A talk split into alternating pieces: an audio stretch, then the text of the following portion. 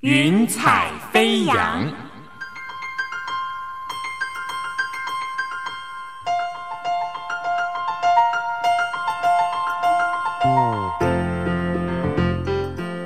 让每一朵云彩的生命牵引着你心灵的飞扬。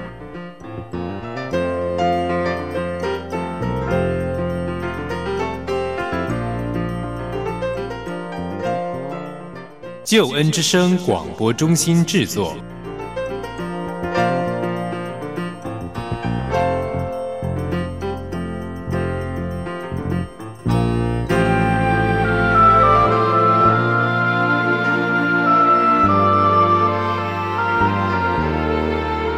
欢迎收听由台湾救恩之声广播中心所制作的生命故事集《云彩飞扬》。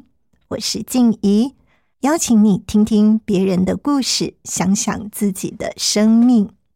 朋友，你可以想象有一个人管理教会的财务有三十年，从两千块到现在的两亿多，他是怎么做到的呢？我们就来问问今天 VIP 徐本觉牧师，本觉哥你好。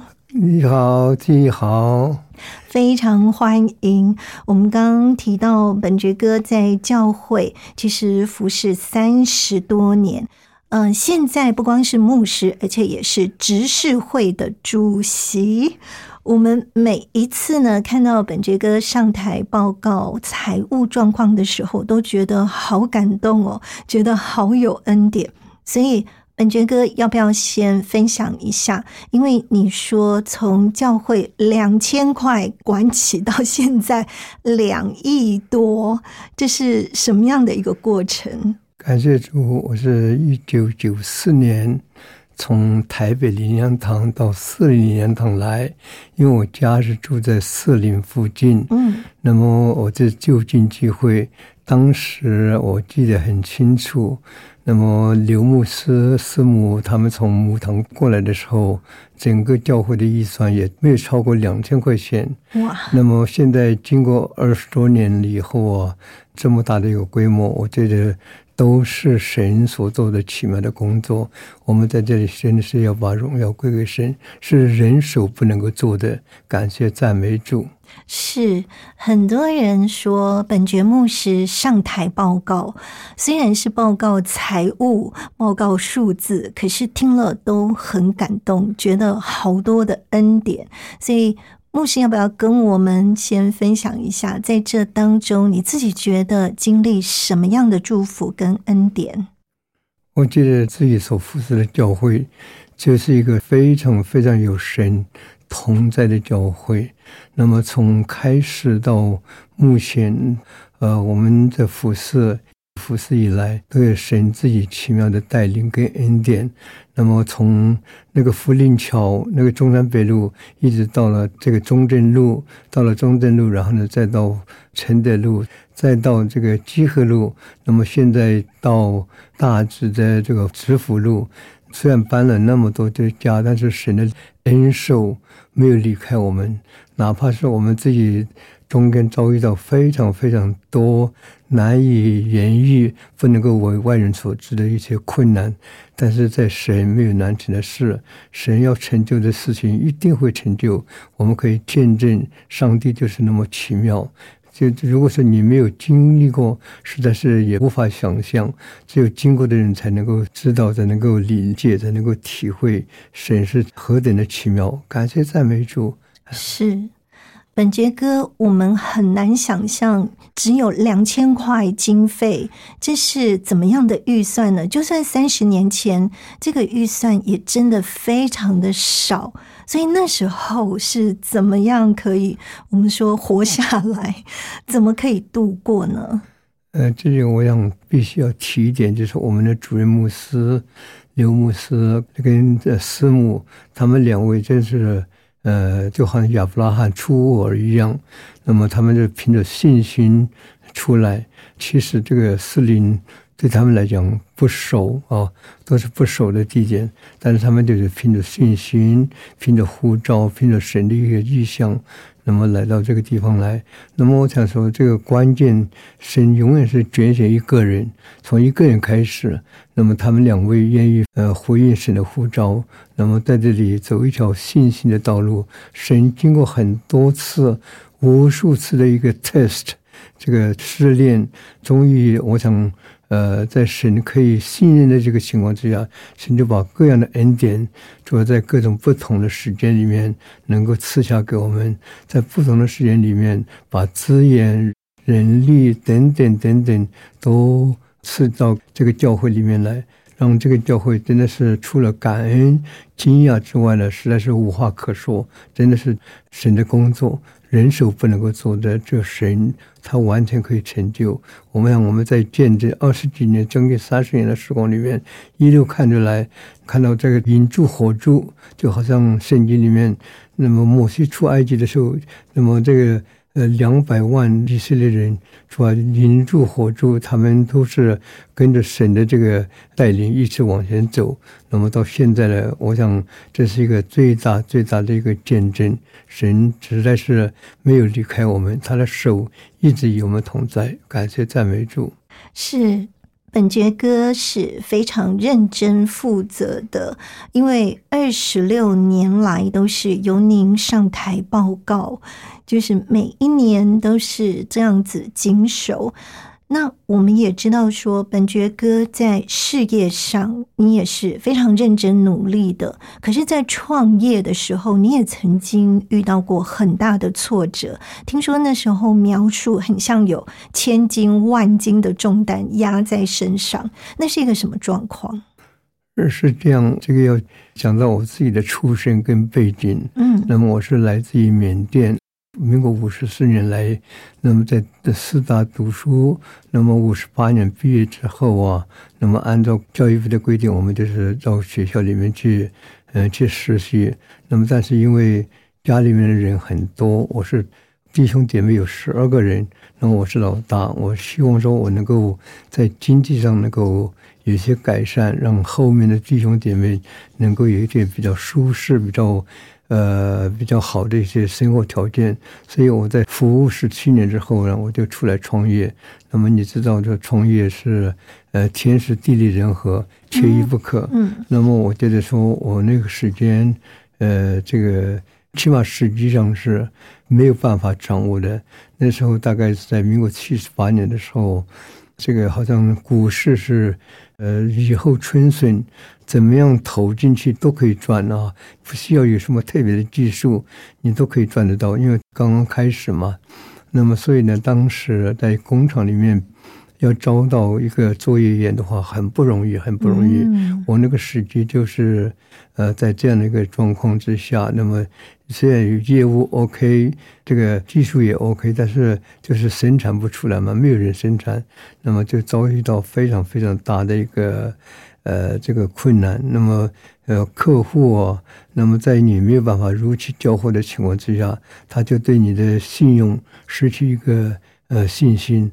那么我在呃这种情况之下，我感觉到非常非常大的压力。那么也似乎就是像刚才这个主持人特别提到的，就是千斤重担，背负了这种没有办法。我的力不能够胜的一个重担，那么因此呢，我想我就这个在这个情况之下犯了忧郁症，那么忧郁症，然后呢，我就去寻求帮助，在教会里面，感谢主啊，神总是在人的绝望的时候，人的这个尽头的时候呢，神就会出现。有一句话说，人的尽头就是神的起头。那我就是这样子，就遇到耶稣之后呢，我当然是自己就信了主，感谢赞美主。感谢主，妹妹。嗯。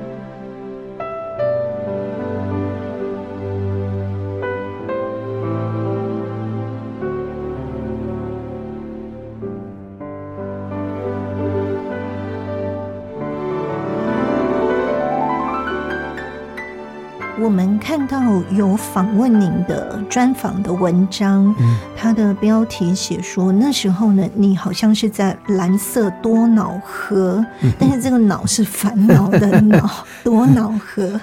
没有错，没有错。而且又写到说忧郁的状况，甚至还有想到自杀、死亡这些事情，怎么会这么严重呢？那时候的状况，我想，呃，人到了那种力不能够胜的时候，嗯。他想到的东西都是负面的，嗯，比较不太容易，呃，因为人总是人嘛，嗯，那么在这种千斤重担的这种压力之下，在环境并没有什么改善的一种迹象，左思右想，那么就呃难免就选到一种这个钻牛角尖的一个地步，那么越想越越糟，那么这是在一种这个好像负面思考，也就是说不断的循环嘛，不断循环，所以呢是日积久了以后呢，就变成严重的这个忧郁症。那么这个是基本上是从工作压力里面出来的。嗯那时候甚至你连遗嘱都写了，遗，嘱写给所有的家人，对我在基本上我因为是老大嘛，我也算是在家里面算是比较孝顺的，那么有责任心，我想说必须要对我的后事有些交代，尤其是爸爸妈妈。我是因为刚刚信主，不会说马上这个改变自己的这个身体状况，但是呢，我对我爸爸妈妈、我的太太、我的两个小孩子，我当然会希望他们这个能够在有生之年能够信耶稣。我说所有的遗书都是针对家人而写的，所以牧师，其实您真的责任心是非常的重，但是你也被这个责任压到喘不过气来。是嗯，像在忧郁症的时候，那时候是不是就是精神涣散，就是常常想睡觉？那您开车的状况怎么样呢？是这样子。提起开车，我是这样，我记得七个月里面平均有七次车祸，好像好像每个月都会有一次车祸。哇，那么在这种情况之下，那么我想，我每一次上了车以后呢，就开始紧张，那么紧张把自己的精神绷得很紧，嗯弄得越紧的时候呢，自己的就没有办法放松，所以呢，从家里面开车到公司里面，那公司在中和我们的工厂，那么中间开车要大概呃将近快一个小时。嗯你知道吗？如果是在紧绷的一个小时里面，在紧张里面一个小时，到了公司里以后，这是当然从一个角度来讲是捡回一条命，但是因为紧张过后啊，你什么事情都不能够去做，也没办法去处理其他的事情，所以人是已经到了公司，但是呢，已经没有什么心力去处理一些复杂的呃事物，所以呢，这个是越演越烈。这个恶性循环，这是这在极端的一些这个好像痛苦里面，常常也有好几次是在高速公路里面发生车祸啊，这个是触目惊心。现在回想起来，都是上帝刻意的保守。如果没有上帝的恩手的话，我想七个月里里面就发生七次车祸，嗯这样的频率的高，那么我想说很难想象，就是说这么高的出事的频率。现在回想起来以后，非常非常感谢上帝，就是说他刻意的保守。所以呢，呃，我在信主以后，我就尽可能的把我自己的世界挪出来，我就能够献身给主，因为我这个这个命都是上帝救回来的。呃，如为什么会有那么感恩？那乃是我自己经历到，我这个命是被捡回来的嘛。所以我现在我能够做什么事情，在教会里面，我都不会说好像拒绝，除非是我自己力量达不到的。牧师叫我做什么，我想我愿意是试一试，我愿意勇敢的去做一做。所以呢，不管是牧师叫我担任哪一方面的，我想我都基本上我都不会拒绝。大概是这样子的。嗯，就很像那种经历过死因幽谷之后又重生的那种心情。嗯，我们就看到上帝的恩手一直在保护着本爵哥，因为真的这车祸次数太多了，难以想象。那时候有看医生，医生怎么说呢？医生他是非常清楚的告诉我，他说。嗯，你这个是要住院，要住院。那住院在在暂时把工作能够放在一边，那么一段时间住医院了以后呢，然后呢，在医院里面就有护理人员固定的观察、吃药，在这个比较有计划的一个治疗的里面才会会比较好一点。所以我就毅然决然，我也不怕说。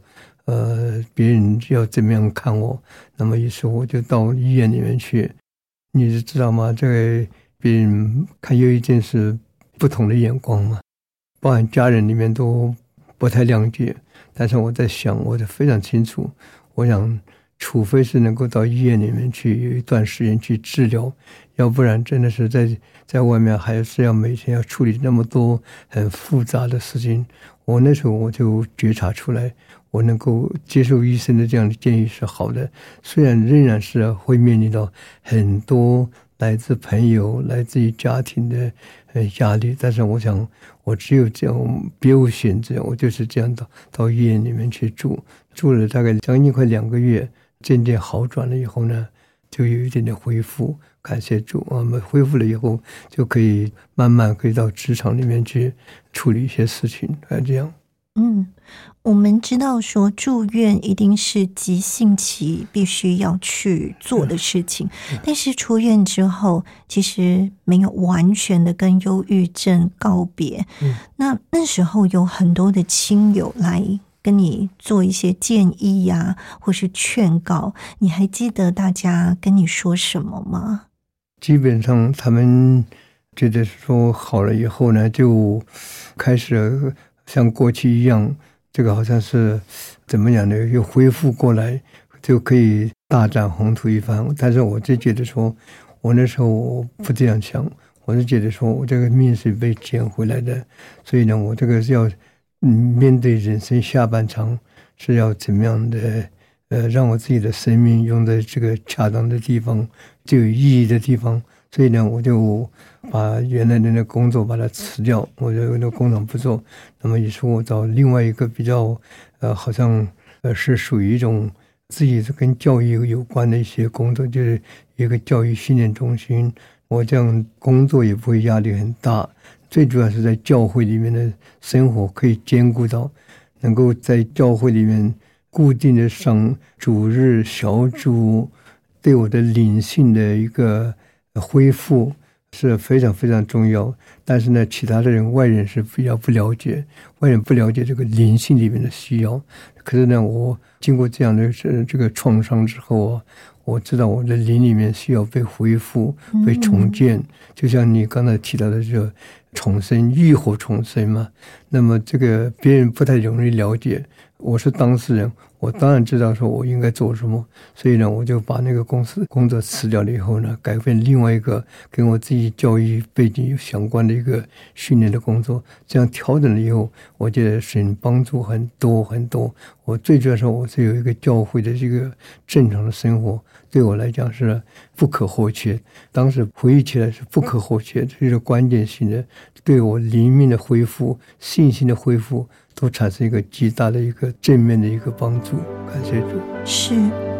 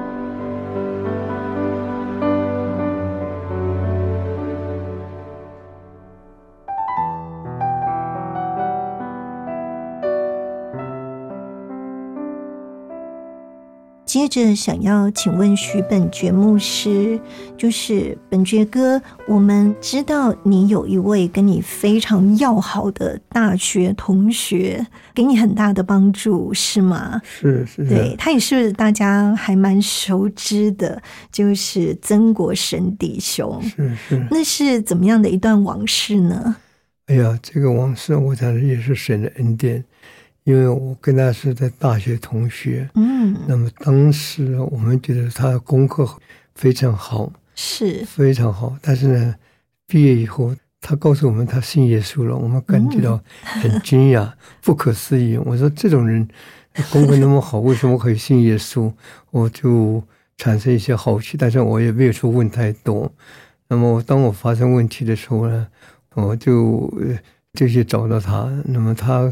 跟他谈谈一谈天，聊了一下以后，他说：“哦，你这个可能是就主耶稣可以来救你了。”那么他就把他手边的一本圣经呢拿给我看，我就感觉到很惊讶，就说：“我马上翻到这个一个马太福音里面有一句话，他说：‘人若赚得全世界，若是丧失生命，有什么益处呢？有什么可以来换取生命呢？’哦，我说这个这太奇妙了。”那么这本书，就忽然会冒出这么一句话，因此我会体会到一点，就说，呃，这个圣经是专门是最特定的时间里面对特定的人讲特定的话的一本书。那我就很稀奇，我就很快，我就对这本书着迷，我就非常非常。勤奋的把 这个圣经呢，我也是在非常短的时间里面能够参加团去参加小组，能够把它读完，我就觉得这个是一个关键性的一个一个时刻。那么他介绍我，他虽然说讲不多啊，但是呢，他叫我去寻找答案。我确实是从圣经里面去寻找到答案，我知道我的问题所在，所以呢，他给我那本圣经之后，大概我记得应该是三个月左右，我就呃持续的稳定的在教会里面参加所有的活动，所以呢，我大概三个月四个月以后呢。我就受洗成为基督徒，非常非常感谢主，在生命里有有这么一位弟兄，那么有这么一个好同学，能够把耶稣介绍给我。那时候从回想起来，这当然是出于神，神给我非常大的福气，感谢赞美主，阿门。好棒，真的 有这么好的同学。嗯，本觉哥，我们好奇说，其实你责任心很重，这个特质是从小就这样吗？会不会你从小就有一个想法，说你一定要帮忙改善家里的经济，或者是一个老大的重担是什么呢？可不可以再帮我们更多的说明？这个应该是分了两方面呢。嗯，第一方面是传统上我们是穷苦出身嘛，那么这个。华人都是这个孝道，这个是大家共有的一个价值观嘛，价值观。那么这是第一方面是传统。那么第二的话就是我自己的个人的因素，就是我家庭的因素，就是我是老大嘛，老大我就不能够见死不救啊！我看到他们生活条件都非常非常差，尤其是从缅甸到台湾来，非常非常多的不容易，生活条件都很差。那么，作为一个兄长，我想，我这个是自然的一个怜悯之心、责任之心。我想，这个呃，也是出于一种人的本性吧，应该是这样子。嗯。在过去，健康跟财富，基本上你是会选择财富，对不对？但是后来我们知道说，你的这些观念完全的改观。你说健康跟两亿元，你 不会选择两亿，这个是怎么样的一个改变？因为一个是质跟一个量的问题。嗯，那个生命的这种呃事物是谈质的问题。那你赚的全世界，丧失生命有什么益处呢？就是说，它基本生命是一个值。我的体验呢，它这个值不能够用量的问题来讨论。那么它是要超过量的问题，我完全不能够比嘛。就所以说，你好像钱再多，也就是一个数字而已，也就是数字。可是你的生命只有一个，只有一个。那我想，这个是我这个生命是无价嘛。我当时我发现。我忧郁症的时候，我并不是缺钱，并不是缺钱，并不是在钱的压力下，是工作的压力。那么因此呢，我就觉得说，对金钱的看法，我倒不会说把它看在首位，反而觉得说要怎么样把自己的生命发挥到极致，活出最有意义的生活。那么最有意义的生活方式才是我的重点。所以我就五十五岁退休以后呢，我就投入教会里面的工作。我觉得那个在教会里面可以帮助很多很多需要的人，尤其是我们经历过这些生活的一种不容易。那么我想更多的有同理心，跟别人相处的时候、互动的时候呢，更多的能够了解他里面的心里面的感受。有些事他已经讲出来的，我们听得懂；他讲不出来的，我们还是可以听得懂，因为。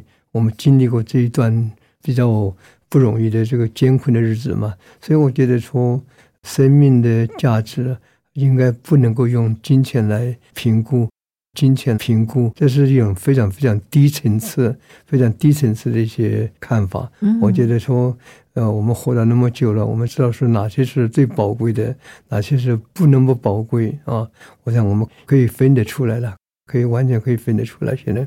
是整个价值观都不一样了，都被更新了，是完全完全被更新，嗯，完全不一样。我看法上是天差这个天差地别，呃，天差地别，好棒哦，嗯。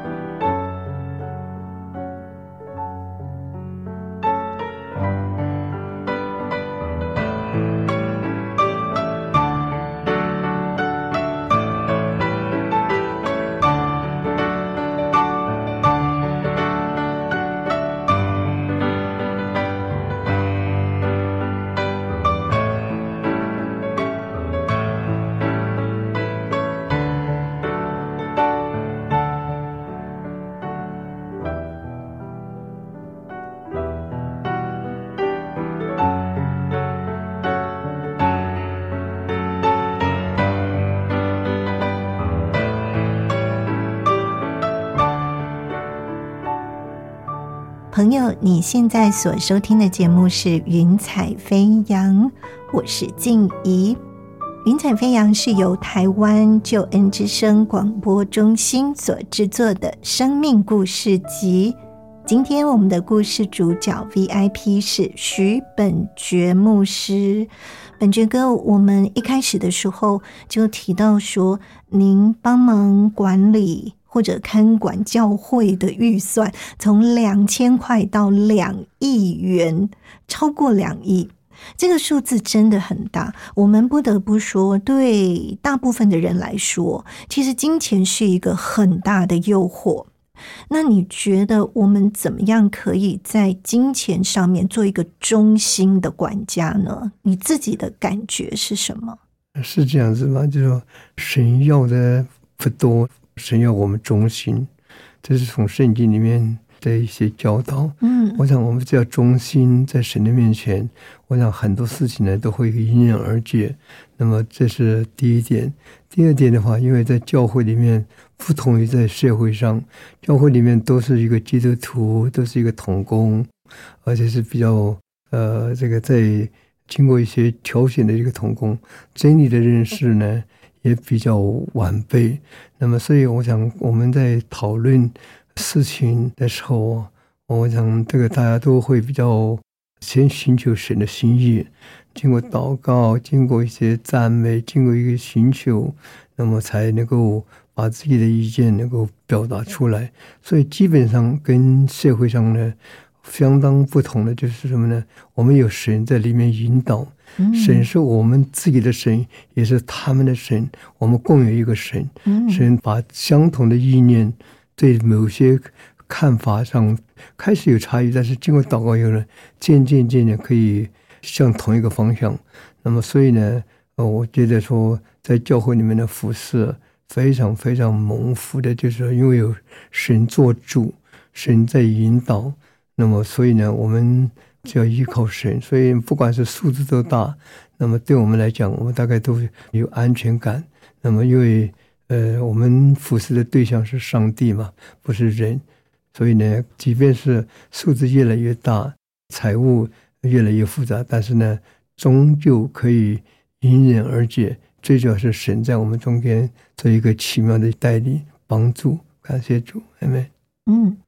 很想反问一个问题，就是呢，因为我们大家觉得说，哇，两亿多的经费一定很不容易管理，但事实上，我们知道两千块其实更难管理，因为变成每一块钱都要用在刀口上。那本爵哥再帮我们回溯一下，因为我在想说，本爵哥，你刚有提到从小的环境比较困难，会不会那个也造就你在？少少的预算上面，知道怎么样去抓每一块钱都花在刀口上，能够真的非常忠心的去使用。哎，你的问题问的很好，就是说我们都在呃每一块钱的使用上呢，能够有一个基本的原则，就是什么呢？就是当省的话不用，当用的话不省。嗯，那么也可以。很基本的原则，我们也不是吝啬，我们只不过说不浪费。对，这是我们的一些教会里面的共同的价值观。那么，为什么可以从两千块钱到目前那么多的预算？我相信，从一个角度来看的话，是经过无数次的测试，这个团队是可以被信任的。神就把更多的恩典加添。那么，这是从过去的一些经验上。我就简单的这样说明一下。不过呢，有一件事情我要提一下的，就是我们的牧师师母，尤其是师母，他对金钱的管理，他非常非常节省。我们有一个口号，就是“勤俭持家”，是勤而且俭。勤是工作上的一些态度，俭是吧？就是花钱的一种方式，花钱的一些考虑。那么勤俭持家，这个是不只是。做共同的一些价值观，而且是外人来看了以后，那么他也觉得说，呃，我们这样的一个管理的这个方式呢，非常非常合乎上帝的一个心意。我们绝对不浪费，无谓的浪费，我们绝对不会做这样的一个支出。所以呢，我在想哈，教会有一个这样的传统，连牧师师母他们带头做这样的一个榜样。那么其他的都有一个跟随，因此呢，自上而下，大家都是在金钱的使用上非常非常谨慎，不会说这个浪费了、虚张啊，这个都不会有。我这个是我们教会里面的一个特色。我在这个教会里面服侍这么二十几年，将近三十年的时间里面，都是从勤俭持家了，都是一步一步起来。我相信都都是。一个优良的传统跟管理的制度，感谢主，嗯嗯，所以本爵哥，您的意思是不是说，其实不在乎数字有多少，而是说我们的态度始终如一，是。对，就算真的很多钱，我们还是一样非常的勤跟俭，这是态度，是是，嗯是。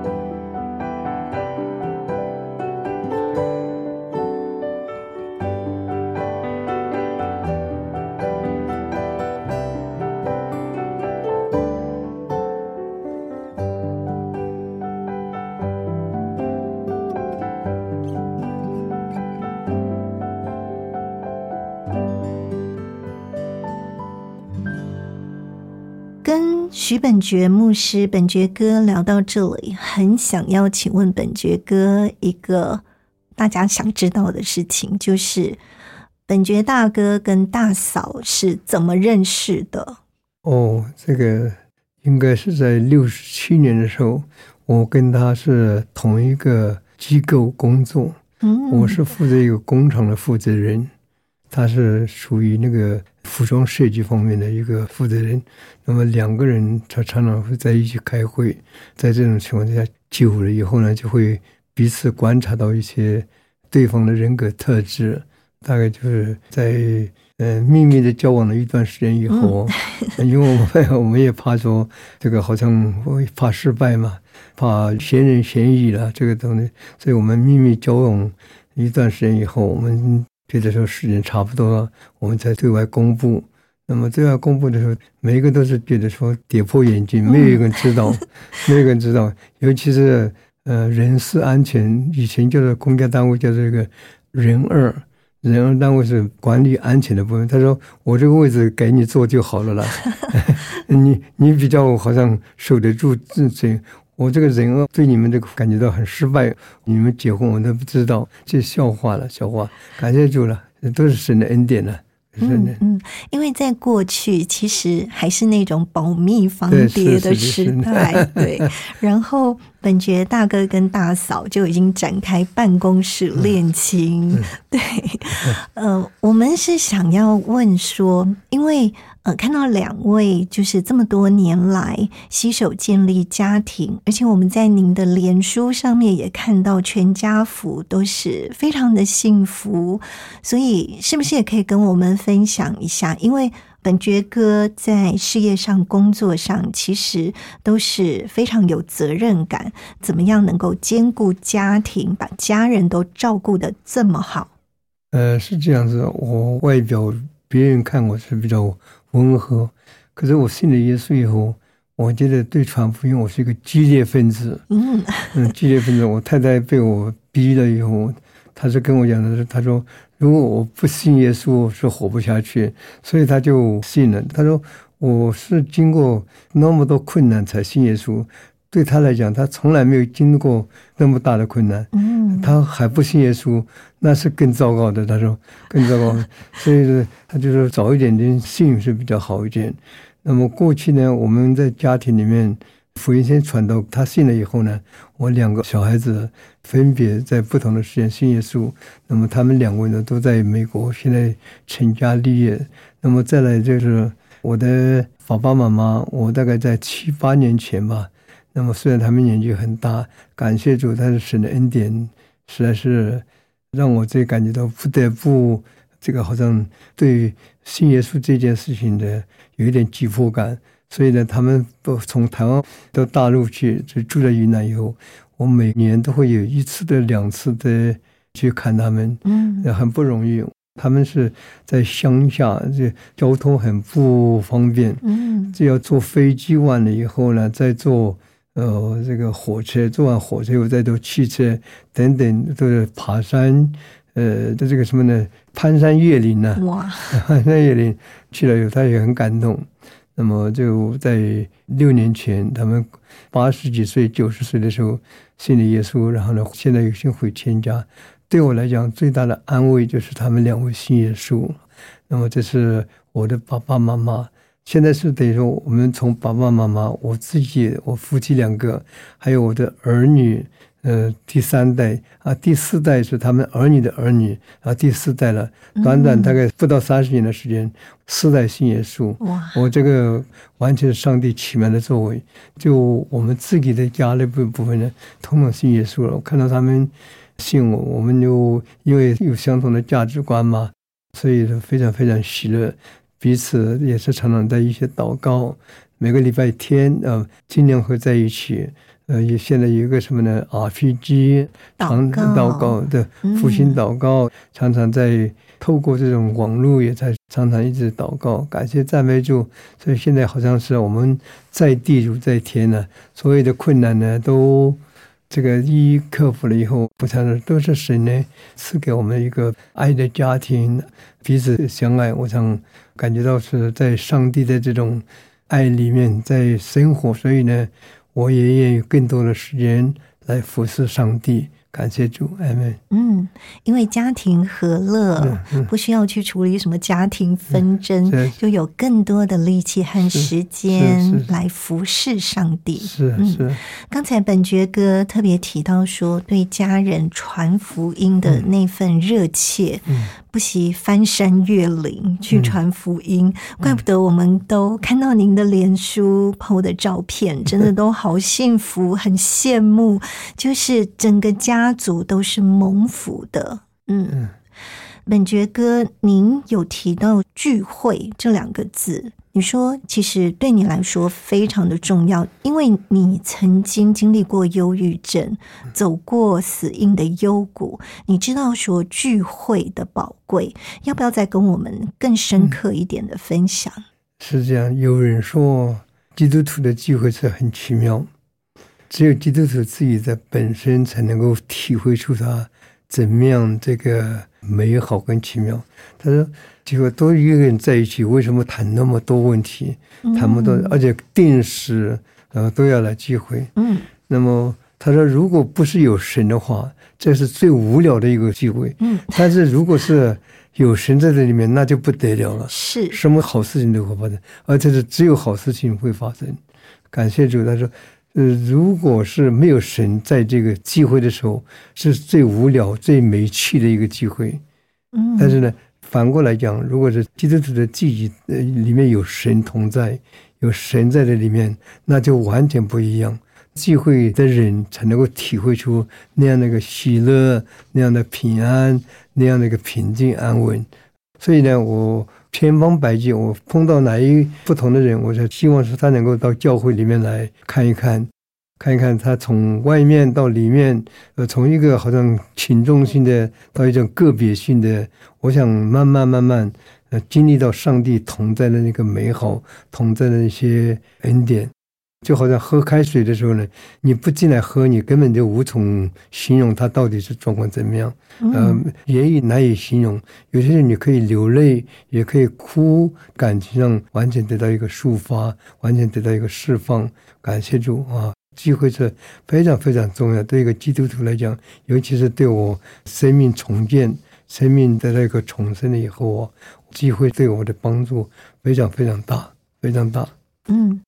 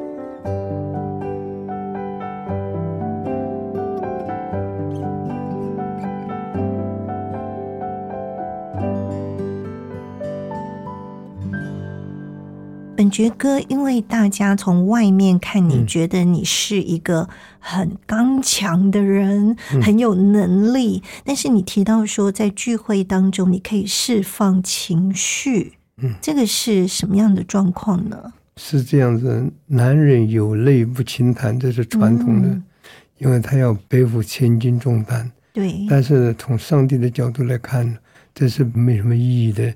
你也背不起千斤，也不需要背那个重担。嗯在神的同在里面，是让你自己感觉到所有的重担就可以呃卸下，就好像嗯这个圣经里面他说，劳苦担重担的人可以到我这里来，我就使他得安息啊。这句话是真实的，劳苦担重担的人可以到我这里来，到哪里呢？就是到上帝的面前来，那么他就给我们的安息。那我想一个人对安息的这种渴望而且需要是无以言比的。因为人打拼一段时间以后，灵里面若是不能够安息，那是怎么样的不对，做什么事情都不对劲。所以一个人，呃，能够在定期到教会里面来，或者到小组里面能够参加一个机会，那是非常非常重要的一个修复、恢复或者是更新。哦，我想对人的这个灵魂苏醒或者是灵命复兴，都会有一些不可替代的。不可或缺的一个帮助，大概是这样。是本节目是因为您自己的学经历非常的丰富，非常的忙碌哈。因为担任过教师、电子工程师，还有职训中心的讲师，甚至像是职训局的记证，还有科技公司的负责人，这林林总总真的很多。想请问说。您看重聚会，但是你怎么样可以持守住？真的不断的来聚会？OK，这人生分成两个部分，第一个部分是基本面，第二个部分是技术面。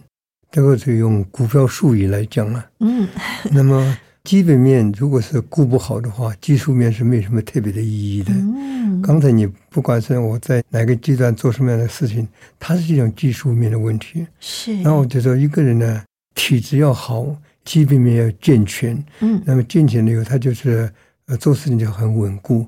做什么事情都是离不了自己本身的一个体质，所谓体质就是说一个智慧、一个能力、一个价值观，影响了你处理事情、判断事情的一个方向或者一个准则吧。那么，所以呢，我想机会呢可以帮助我们强化我们的基本面。嗯，但是您那么的忙，这个时间怎么分别呢？这个也是一个非常非常不容易的事。有一句话就说：“先求神的果跟神的意，其他的一切我都要加给你们。”这句话过去不太懂到底是怎么一回事。那么有个优先顺序，优先顺序就是什么呢？重要的事情一定要在优先处理，次重要的事情是慢慢处理没关系。不过呢，话是这样讲，但是如果在分辨的时候是要靠智慧、靠能力。靠智慧，靠你的人生智慧。那么有些时候比较不太容易分辨，说哪些是最重要的，哪些是非处理不可的。那么久了以后呢，你但自然会觉得，常常在上帝的同在里面，就会有不知觉的，你就会判断，这个是要你一个判断。那么有些时候缺乏这个判断力，你会错，会乱掉。所以呢，有些时候家庭不顾，他的老是在服侍。这个是也不对，那么到底是哪一件事情是比较重要，哪件事情不重要？这个是叫长久累积下来的一个人生的经验跟智慧。求神恩待我们，我们就说每一件事情都是把神的果、神的义，还有属灵的方面呢，把它摆在前面，总是大概不会有什么太大的错误，应该是这样子。是是，真的学习到非常多。在今天我们访问徐本觉牧师，本觉哥在最后呢，可不可以给云彩飞扬的听友们一些祝福跟鼓励呢？是，我想作为一个牧师，我常常鼓励别人，用我自己的生活经验去鼓励别人，不是谈一个大道理。嗯。我经过这一段时间以后，我真的是有一句话，就是什么呢？认识耶稣是我一生最好的祝福，最美的祝福。是认识耶稣是我一生最好的祝福，最美的祝福。嗯，所以呢，我跟我爸爸妈妈、我的太太、我的弟兄姐妹都是这样讲，这样讲。我想，因此呢，我自己人生座右铭就是像保罗一样的说：凡我所行的，都是为了福音的缘故。我要让人同得这福音的好处，也就是说，这么好处，我巴不得，我巴不得每一位认识我的人呢，都能够有这个好处。我们这个好处是从耶稣而来，所以如果是你觉得说你人生上有什么困难，或者是有些什么难解的习题，那么我欢迎你像我一样到教会里面去，教会里面会提供这个答案，因为教会里面有神的同在是非常非常明显的，非常非常荣耀的存在，所以你到教会去都没有错。那教会里面可以接纳你，可以爱你，可以听你。讲一讲你自己的困难，能够为你祷告。我相信呢，上帝就像说爱我们，爱我也会爱大家一样的。上帝就把我，也能够就把那些在苦难当中落在一种百般试炼里面的朋友们。我想就给大家有这样的一个建议。谢谢。嗯，上帝要救拔一切在苦难当中的人。我们真希望所有的听友都来就近上帝，认识上帝。这是本爵哥跟我们的分享。今天谢谢本爵牧师，谢谢你，谢谢谢谢，感谢谢各位听众，谢谢。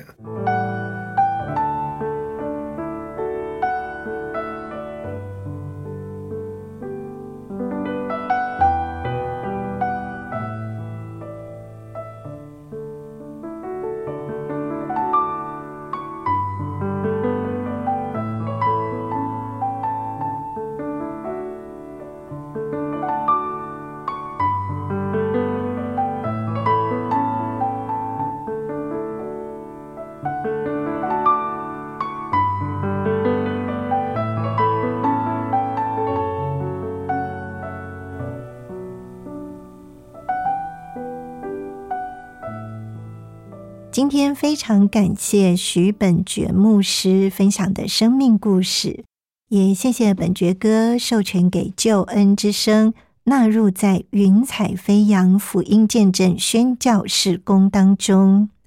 所以，朋友，如果你有感动，想要来认识基督信仰，可以写信或是打电话给我们。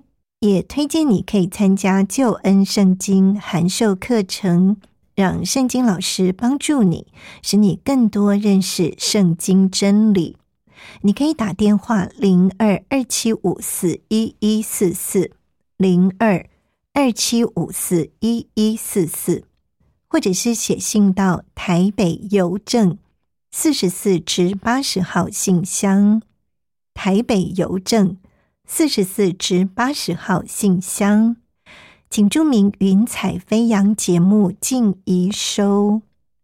云彩飞扬在救恩之声官网 APP 各大 Podcast 平台都有播出，邀请你持续的收听，并且也请将云彩飞扬见证分享出去，让更多人听见好故事，因为你的分享得到祝福。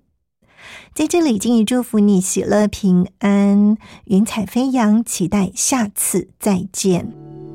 我是空谷的回忆，四处寻找我的心，万片溪水和山林，我心依然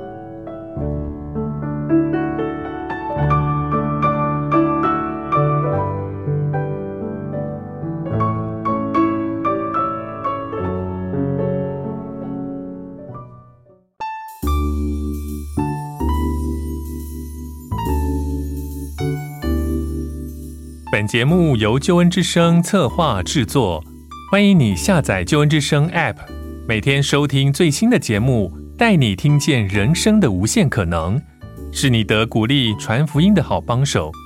立即使用救恩之声 App，为自己、为别人领受上帝的救恩之声。